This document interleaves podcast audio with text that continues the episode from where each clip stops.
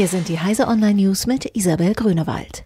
Netflix, Spotify und Amazon hatten Zugriff auf persönliche Facebook-Daten. Facebook kommt einfach nicht aus den Schlagzeilen. Die New York Times berichtet von einer massiven Weitergabe von privaten Daten durch Facebook an Dritte. Interne Papiere zeigten, dass mehr als 150 externe Partnerunternehmen Zugriff auf Nutzerinformationen hatten. Darunter befinden sich auch Schwergewichte aus der Tech-Welt, etwa Apple, das in die Kalender der Facebook-Nutzer schauen durfte und deren Kontakte erhielt, selbst wenn die Nutzer einer Datenweitergabe widersprochen hatten.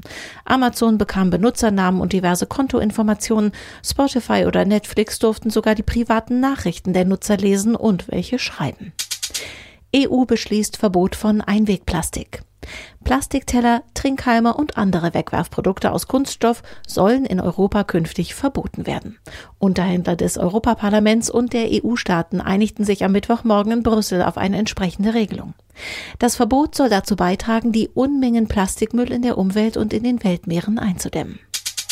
Elon Musk eröffnet ersten Testtunnel. Mit einem Netzwerk aus Tunneln will Elon Musk die chronisch verstopften Straßen von Los Angeles entlasten. Eine erste Teströhre der Boring Company ist nun fertig. Bei Testfahrten für Medien wurde ein Tesla Model X durch Schienen an den Rädern in der Spur gehalten und erreichte maximal 79 Kilometer pro Stunde. Wenn alles glatt gezogen ist, sollen Autos mit über 240 Kilometern pro Stunde unter dem Straßenverkehr entlang rasen können, verspricht Musk. Wandertaube soll wiederbelebt werden.